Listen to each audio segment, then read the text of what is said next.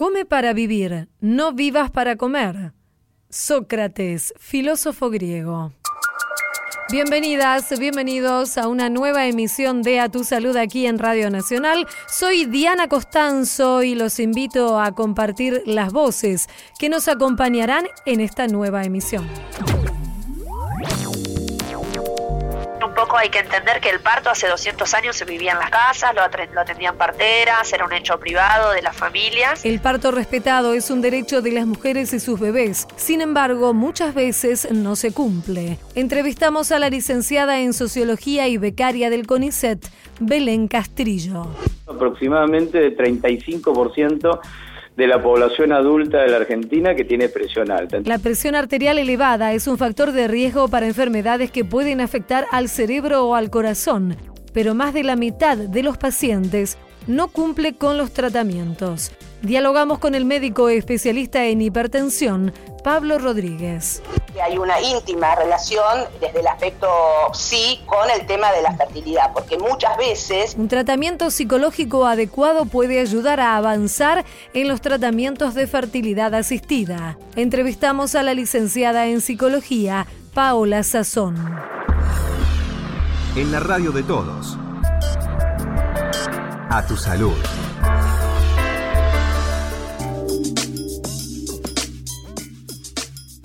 ¿Qué imaginamos al escuchar acerca de parto respetado? Hay muchas ideas que pueden surgir en torno a este concepto, pero sin embargo, tiene que ver específicamente con respetar los derechos de quienes son los protagonistas de este momento único, que son la mamá y el bebé. Vamos a conversar sobre este tema con Belén Castrillo. Ella es becaria del CONICET en el Instituto de Investigaciones en Humanidades y Ciencias Sociales y se ha dedicado particularmente a estudiar este tema. Sabemos que en mayo se conmemora precisamente la Semana Mundial del Parto respetado. Ya le estamos saludando a Belén y agradeciéndole que nos haya atendido aquí en Radio Nacional. Hola Belén, Diana Costanzo te saluda. ¿Cómo estás? Hola Diana, muy bien. Muchas gracias por invitarme a participar. No, por favor, gracias a vos por atendernos. Belén, en principio, ¿por qué te ha interesado? ¿Cómo fue, digamos, tu historia personal con el tema de los partos y en particular del parto respetado? ¿Por qué comenzaste a investigar sobre el tema? Yo digo que hay un cruce, primero yo como licenciada en sociología, al terminar la carrera de grado hice una tesina, que es un trabajo más cortito, sobre participación comunitaria en salud, o sea que me interesaban los temas de salud, veía que las que más participamos de estos temas son las mujeres y casualmente cuando tenía que dar el paso a pensar mi tema de tesis doctoral, mi hermana tuvo a su primer hija, en lo que consideramos que era una atención excelente, tuvo que ir a una cesárea, consideramos que era necesaria. Mi hermana, siempre digo, le terminó regalando un vino al médico cuando se fue. Pero después supimos que lo que había pasado en el quirófano, que la, la durmieron completamente porque ella dijo que sentía los cortes que le hacían durante la cesárea la trataron un poco de, histérica o muy nerviosa. Supimos que eso pasaba todos los jueves a la mañana con el mismo equipo médico y que había por lo menos 8 o 10 quejas en ese momento de, que pasaba eso. Esto fue en el 2012, en el 2013 haciendo un curso sobre género que daba la provincia de Buenos Aires, yo soy de la ciudad de La Plata, me cruzo con una mujer que me cuenta que está en una asociación civil por los derechos del parto y y, en mayo del 2013 voy a mi primera charla sobre la Semana Mundial del Parto Respetado y me doy cuenta ahí todo, me doy cuenta que me movilizaba personalmente, políticamente y, que lo podía convertir en un objeto de investigación mm. sociológica y así empezamos. Y al finalizar, mi hermana en el 2017 tuvo su segunda hija por parto vaginal después de cesárea, ah. súper respetuoso acompañada, o sea que se dio vuelta la historia, digamos. Sí, pero digamos que, que para dar vueltas a estas historias que muchas veces parece que son personales, pero en realidad son historias, historias comunes, historias colectivas, historias que se repiten. Muchas mujeres hemos pasado por estas historias, tal vez algunos años atrás. Digo, para dar vueltas a estas historias necesitamos tener información, conocer, saber un poco más acerca de qué se trata el parto respetado. Y tal vez la información, más allá de que hay leyes al respecto, no es lo que abunda sobre el tema. No, me parece que justamente cuando hablamos de, información en temas de, dominio médico, estamos disputándole el saber a, una corporación que tiene mucho poder en la sociedad y, y empezar a deconstruir un poco hay que entender que el parto hace 200 años se vivía en las casas, lo, lo atendían parteras, era un hecho privado de las familias, que luego sí, por una cuestión de salud pública, se hospitalizó, pero en esa hospitalización de repente, bueno, se corrió a las parteras de la atención y se medicalizó el parto en forma de convertirlo en un hecho riesgoso, explosivo. Siempre digo, en las películas la gente corre, grita y en realidad un trabajo de parto puede durar 12 horas, es más tranquilo, es más fluido. Y de repente se dejó de pensar en la fisiología del, del parto, ¿no? Un poco lo que dice, lo que decimos las activistas, porque además de ser una investigadora del tema, yo me considero activista, doy charlas y difundiendo los derechos y demás, es que, bueno, lo que hay que recomponer es el, parto como un hecho sexual y un hecho fisiológico. Y la información, un poco lo que dicen muchos movimientos, es que la información es poder y tener esta información es lo que haría cambiar un poco cómo, cómo están sucediendo los nacimientos. Claro. Y me parece que más allá de, que hay que aprovechar la Semana Mundial del Parto Respetado para hablar de estas cosas, para para contar que antes se creía que eran caprichos de ciertas mujeres, de ciertos perfiles socioeconómicos y demás, y en realidad es una cuestión de derechos humanos que la Organización Mundial de la Salud la plantea desde el año 85, o sea que no es algo personal, sino que es político, ¿no? Por eso, a eso me refería específicamente. Y Belén, ¿qué es lo que consideras que, que una mujer debe saber acerca del parto respetado? Y también un hombre, ¿por qué no? no? Para acompañarla, por supuesto. Bueno, exactamente. Básicamente hay la ley del 2004 de Argentina, que es de avanzada, que la están copiando bastantes países de Latinoamérica y es una de las primeras en el área. Establece varios derechos, es la ley 25.929, la pueden buscar por internet, la ley de derechos de padres e hijos durante el proceso de nacimiento.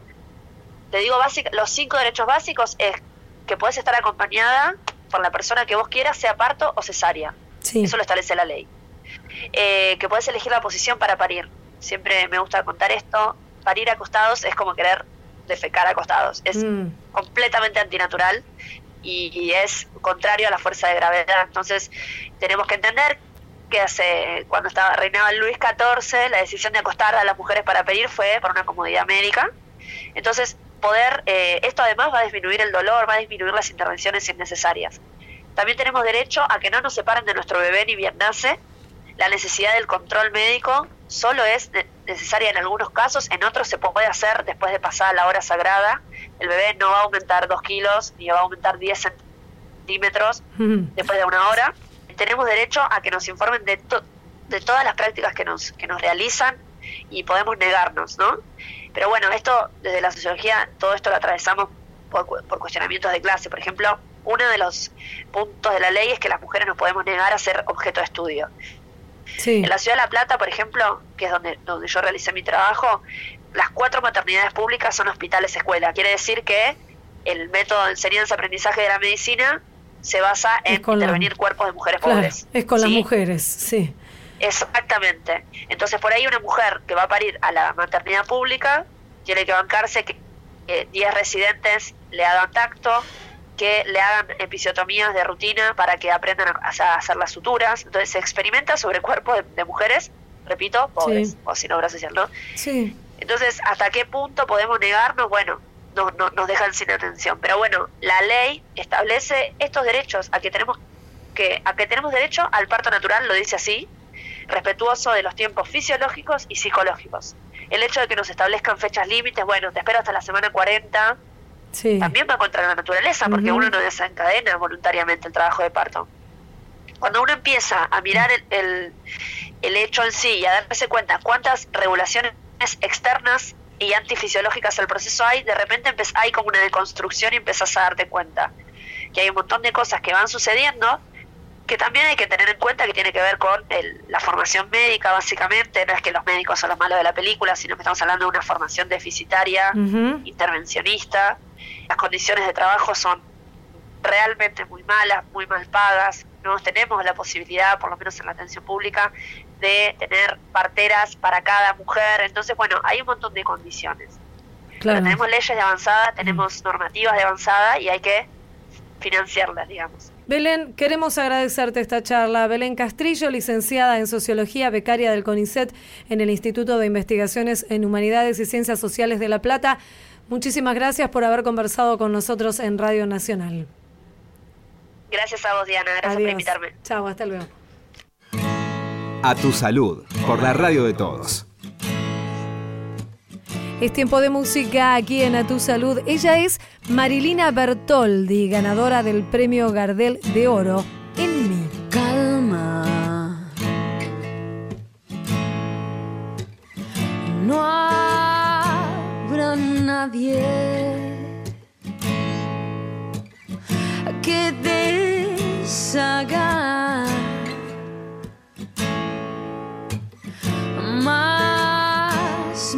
carne.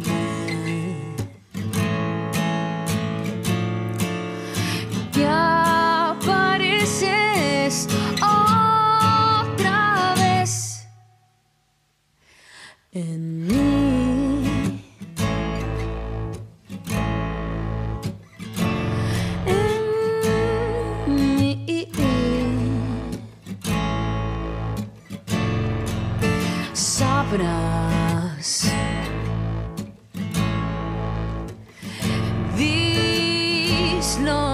man.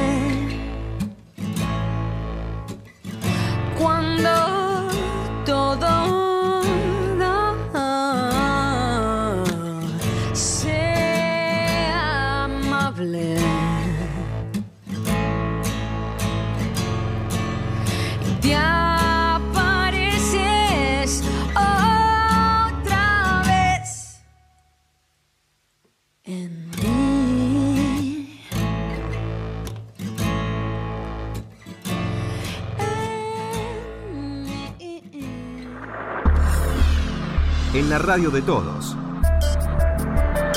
A tu salud. La hipertensión, también conocida como presión arterial alta, puede causar mucho daño a nuestra salud y a diferentes órganos como lo son el corazón, por ejemplo el cerebro o los riñones. El mayor inconveniente que resaltan muchos especialistas en el tema es que muchas de las personas que viven con esta condición la desconocen. Es por eso que invitamos a conversar aquí a Radio Nacional a Tu Salud al doctor Pablo Rodríguez, él es el jefe de la Clínica de Hipertensión Arterial del ICVA, Instituto Cardiovascular de Buenos Aires, y ya lo estamos saludando. Hola Pablo, muchas gracias por atendernos. Aquí Diana Costanzo, ¿cómo está? Hola Diana, bueno, eh, como siempre un, un gran placer poder charlar contigo, así que bueno, aquí estamos en, en estos, este mes de mayo que, que hace un tiempo hemos dedicado a la hipertensión Sí. y, y- y tratando de ver si podemos mejorar esos números que vos contabas, ¿no? Claro, y esto es lo, lo que ocurre y lo que todos los años seguimos reflejando los periodistas que y las periodistas que hablamos del tema, que hay muchas personas que tienen hipertensión pero lo desconocen. ¿Por qué ocurre esto? Yo creo que hay, una hay una serie de cuestiones que, que influyen en esto. Fíjate que, eh, es increíble, ¿no? Porque la prevalencia de hipertensión arterial en el mundo, y vamos a hablar de Argentina si- en este sentido, no solamente del mundo, sigue siendo prácticamente la misma en los últimos años. Si uno mira la encuesta nacional de factores de riesgo eh, de nuestro país, la última publicación hace menos de 15 días atrás, sigue poniendo un número aproximadamente de 35% de la población adulta de la Argentina que tiene presión alta. Entonces uno dice, con tanto número que se desconozca, bueno, yo, yo creo que una de las cosas que se desconoce es que una es que la gente muchas veces no se toma la presión arterial. O sea, Ajá. se, se la toma solamente cuando tiene un síntoma. Y eso tiene una ventaja y una desventaja. La ventaja es que por lo menos se la está tomando, pero la Sí. desventaja es que muchas veces esa presión no refleja la presión real del paciente, porque la presión, el problema que tiene es que es una enfermedad asintomática, no da síntomas propios. Entonces, cuando yo me tomo la presión porque, vamos, voy a ponerte el ejemplo más común, me duele la cabeza. Sí, Es probable que la presión me haya subido porque me duele la cabeza y no al revés. Y entonces termino pensando que uno es hipertenso cuando no lo es y me estoy olvidando de todos los que no le duele la cabeza, que son la gran mayoría, y que tienen presión alta. Entonces, la presión hay que tomársela independientemente de si me duele algo o no me duele nada. Porque si voy a esperar a, a- a tener un dolor, es probable que voy a diagnosticar tardíamente la enfermedad y es ese enorme número de gente que no conoce que tiene la presión alta, que es casi, casi, te diría, la mitad de los hipertensos. La mitad de los hipertensos. Ahora, Sí. una vez que está diagnosticada la hipertensión arterial, usted sabe como profesional que una persona tiene la presión arterial elevada. ¿Cuáles son las recomendaciones que ustedes le dan a, esta, a este paciente, a esta persona que debe afrontar, sin duda, más allá de cambiar el estilo de vida, un tratamiento médico que le ayude a controlar estos valores?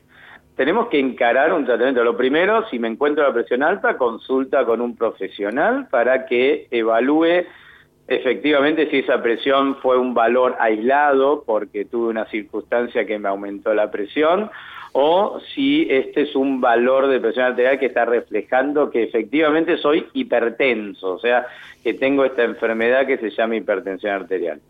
Evaluarlo significa completar el diagnóstico, fijar si, ese, si esa hipertensión me ha generado ya alguna alteración en esos órganos que vos nombraste al comienzo, en el cerebro, en el corazón, en el riñón, en las arterias, Sí. que se puede hacer con estudios muy simples y que permiten evaluar eso, y después tratar la hipertensión. Y nosotros muchas veces insistimos, y uno ve que en los medios es muy común de que insistamos en la necesidad de los cambios al estilo de vida. Y esos son fundamentales, o sea, tiene que todo paciente hipertenso tiene que comer con bajo contenido de sal, tiene que limitar el consumo de alcohol, tiene que bajar de peso, tiene que hacer actividad física regular, eso es una condición sine qua non.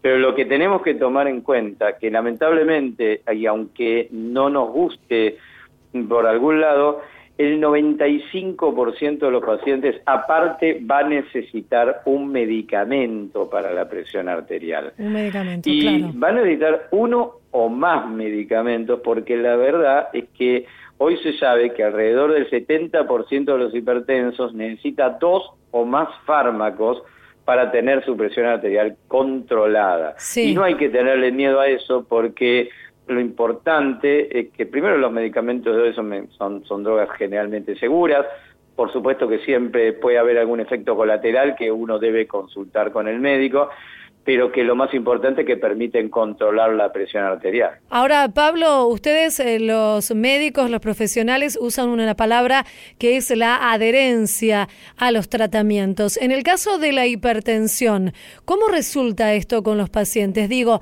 ¿hay resistencia a seguir el tratamiento, a seguirlo metódicamente y digo de por vida? Porque esto una vez que está diagnosticado, tienen que tomar esta medicación o estas varias, como usted nos comentaba, día a Mira, gracias por la pregunta, Diana, porque yo creo que ese es el gran problema que enfrentamos hoy. La hipertensión es una enfermedad crónica y como todas las enfermedades crónicas tiene los problemas de estas enfermedades. Y encima es una enfermedad donde en general no te duele nada, no tenés ningún otro problema. Entonces, como la gente no se da cuenta, estamos medicando, entre comillas, la gente interpreta que estamos medicando un número. Claro. Y en realidad el número solamente representa lo que está pasando debajo. La hipertensión, como la gran mayoría de las enfermedades crónicas, al año solamente el 50% de los pacientes está tomando la medicación que se le indicó en la forma que se le indicó.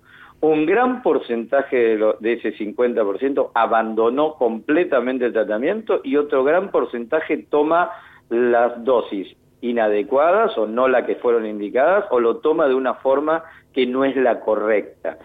Eso es falta de adherencia al tratamiento. Y los tratamientos son efectivos si uno los toma como debe tomarlos. Sí. Porque yo siempre recuerdo que uno de, de mis maestros en, en la hipertensión arterial siempre decía el mejor tratamiento es el que el paciente toma, porque Mm, el que no lo toma claro. no es por mejor tratamiento que le hayamos indicado, si el paciente no lo toma no sirve y no cumple el efecto. Entonces, la verdad es que el tema de la adherencia es un tema que debemos trabajar siempre, que uno no debe olvidarse en cada consulta de reforzar este tema, porque por distintas razones los tratamientos se abandonan. No nos debemos olvidar tampoco de que hoy tenemos un grave problema que es el problema económico, que Sí. hace que mucha gente lamentablemente decida suspender un determinado tratamiento porque por cuestiones económicas no lo puede comprar. Y eso también influye, ¿no? Sí, o sea, sin duda. facilitar el acceso al tratamiento es una tarea que tenemos que hacer las sociedades científicas, que tiene que hacer el Estado, que tenemos que hacer todos para tratar de que la gente pueda acceder al tratamiento. Doctor Pablo Rodríguez, eh, jefe de la Clínica de Hipertensión Arterial del ICBA, Instituto Cardiovascular de Buenos Aires, muchísimas gracias, ha sido muy amable aquí en Radio Nacional en A Tu Salud. Le mandamos un saludo desde aquí. Seguimos en A Tu Salud.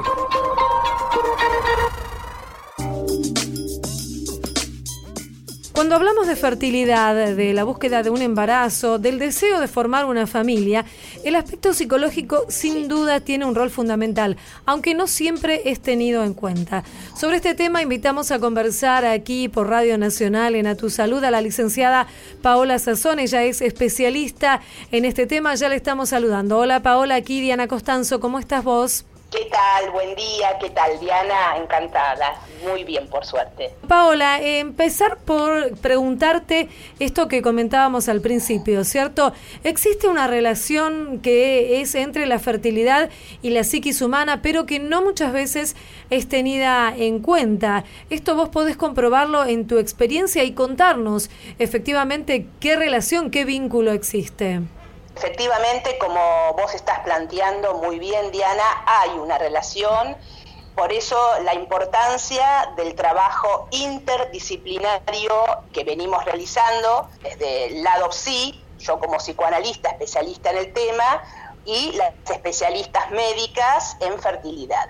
Desde mi humilde experiencia, que ya llevo más de 30 años en, en, la clínica, sí te puedo decir que hay una íntima relación desde el aspecto sí con el tema de la fertilidad, porque muchas veces hay casos donde no hay causa aparente, que se llaman enfermedad sin causa aparente, esta, de mujeres por distintos motivos, bueno, no quedan, no quedan. El caso que, eh, digamos, mi primer paciente, que fue la que, esto fue hace muchísimos, muchísimos años, hace 25 años, ella había llegado al consultorio por una depresión post-adopción, una paciente en ese momento de 45 años, eh, que no quedaba desde los 22 que venían tratando, termina adoptando, bueno, tuvo una, una, vinculación bastante complicada. El tema es que cuando yo la recibo podemos hacer una vinculación entre la bebé, el marido y ella, y al poco tiempo que embarazada, ah, naturalmente. Mira. Entonces, eh, este fue un caso que, por supuesto, fue como el caso que inaugura eh, para mí eh, esta gran pregunta qué incidencia tiene el OPSI justamente en los casos de fertilidad. ¿Cuáles son, Paola, las causas más frecuentes en las que influye justamente el aspecto psicológico? Digo, obviamente cada persona es única, cada caso es único. ¿Hay algunos patrones, algunos ejes que a través de tu experiencia en la clínica se van repitiendo en las diferentes personas? Por ejemplo, hay algo que sí tiene que ver, eh, y más hoy en relación a, que hubo un cambio eh, eh, de paradigma, antes las mujeres, estoy hablando de hace 30 años, 40 y más para atrás, era lo común o lo normal que digamos, tener bebés a partir de los 20, 23, 25. A partir desde hace un tiempo se ha corrido la edad de la maternidad y la mujer comienza a buscar su primer hijo alrededor de los 37, 40 años. Entonces, hay un motivo que tiene que ver con el reloj biológico, lo cual las pone muy ansiosas entonces creen que, bueno, nos dejamos de cuidar y tenemos que quedar. Y no es así. El tema del estrés es un factor sumamente importante porque muchas veces, bueno, esto eh, toma a, a la persona por distintos motivos. Puede ser un estrés laboral, un estrés de índole familiar, conductas o mandatos más inconscientes, que son las cuestiones que vamos trabajando en las sesiones, donde, bueno, se van justamente elaborando situaciones de antaño y esto permite como empezar a despejar otro campo, inaugurar otra situación, digo, para poder tener un campo más fértil, ¿no? En Claro. todo sentido, desde lo psi también. Hay una situación especial que tiene eh, que ver con el deseo, ¿cierto? El deseo tanto de ser mamá como de ser papá, bueno, hablando en este caso de las mujeres, eh, muchas veces tal vez eh, las imposiciones que parten desde la familia, desde la sociedad nos rodean y no nos permiten encontrar justamente cuál es el verdadero deseo. ¿Esto influye también en la posibilidad de, en el caso de las mujeres, por supuesto, de quedar embarazadas, de lograr el embarazo? Lo que vos estás diciendo, Diana, es fundamental, es fundamental. Yo tengo un, un pequeño escrito eh, que ahí lo pueden eh, leer, eh, donde yo subo prácticamente semanalmente publicaciones. Sí, recordanos en, en dónde, mi. Instagram, que es arroba paola sazón, Sí. con doble S y doble O, y justo en uno de esos escritos yo hablo de la incidencia y de la importancia en el inconsciente de estos mandatos familiares y sociales, porque yo tengo pacientes, paradójicamente con lo que estamos eh, eh, trabajando, que eh, tienen una postura, eh, mujeres que están en pareja y realmente no tienen un deseo ellas de ser madre y esto es totalmente digamos o sea, es una es postura atendible, bárbara, totalmente, mientras claro. justamente se respete el deseo ahí de cada mujer pero Sí. muchas veces hay mandatos familiares por ejemplo yo tenía una paciente que la madre desde pequeña Mm. la nombraba como no, a vos no te veo teniendo hijos, no, vos Ah. no servís el día de mañana para ser madre. La marcó muchísimo, muchísimo. Bueno, el laburo que tuvimos eh, que hacer de deconstrucción, porque hay algo con lo cual yo trabajo mucho, que es la construcción relación a proyectos, a un deseo, a una puesta en marcha de un deseo y a deconstruir algo. Paola, muy interesante todo lo que nos estás contando. Lamentablemente tenemos que ir, ir cerrando esta charla, pero sin duda te comprometemos para otra oportunidad para seguir conversando ¿Cómo sobre no? este tema. ¿Cómo no? Y, y saludarte ¿Cómo y agradecerte. Con mucho, mucho gusto, sí. Saludarte y agradecerte, licenciada Paola Sazón, entonces, licenciada en psicología, especialista en el tema de fertilidad. Muchísimas gracias por haber estado presente A vos. aquí en A Tu a vos, Salud. Diana, muchas gracias. Un saludo, gracias, adiós.